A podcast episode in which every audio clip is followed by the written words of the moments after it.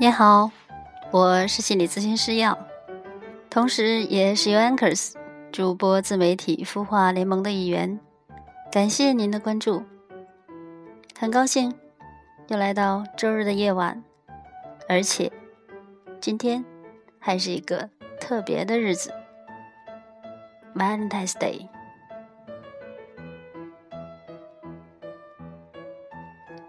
我之所以用这个英文的名字。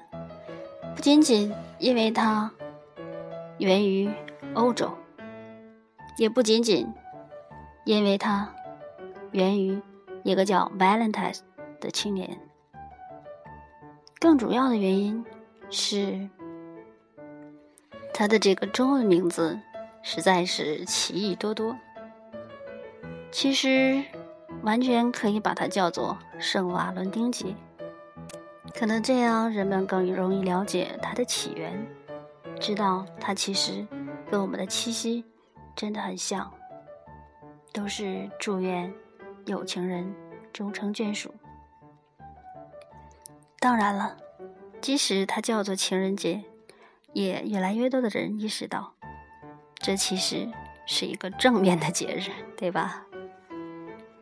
我想说的是，在欧美国家。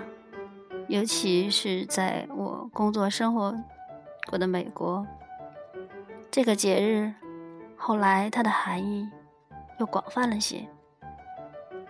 它不仅仅是有情人之间表达爱意的一个节日，其实还扩展到父母与孩子，甚至孩子与孩子之间。比方说，我的儿子在美国读二年级的时候。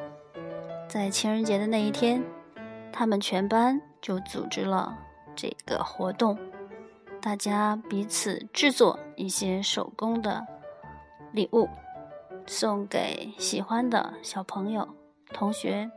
当然，还有的同学从家里带了礼物给自己的伙伴儿。同样，你也可以送鲜花、巧克力、卡片给自己的孩子。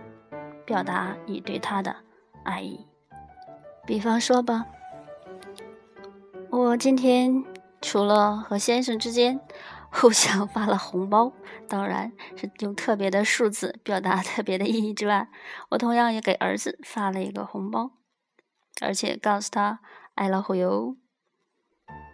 记得当年他就曾曾曾用满满的心形的。小东东点缀了一个相框送给我，真的是很有纪念的一个礼物。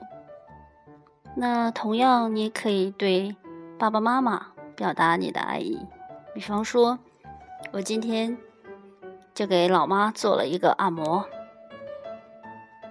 老妈笑说：“这个可以天天有。”的确啊，我们不仅仅需要在一个特定的日子。表达我们的感情，我们可以在每一次相见的时候，也感谢有这样的节日，它可以提醒我们去表达我们对我们爱的人的那份心意。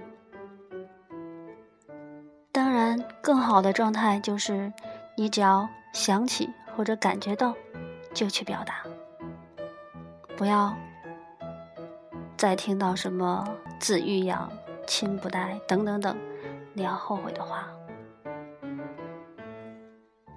其实即使没有钱财去买礼物送给老人、爱人、孩子或者所爱的其他人也好，不能身体力行的去帮他们做一些事情也没有关系。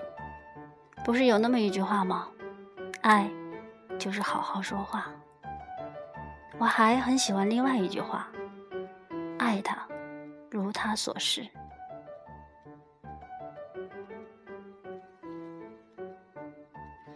如果我们真的爱一个人，就不要去评判他，不要去指责他，更不要替他担忧。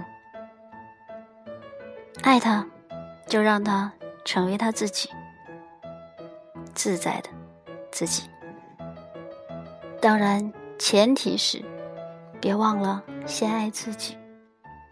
让自己成为自己，做自在的自己。好了，今天就到这里。如果您喜欢我的故事，欢迎您关注我的微信公众号，跟着感觉走。我在大连向您道晚安。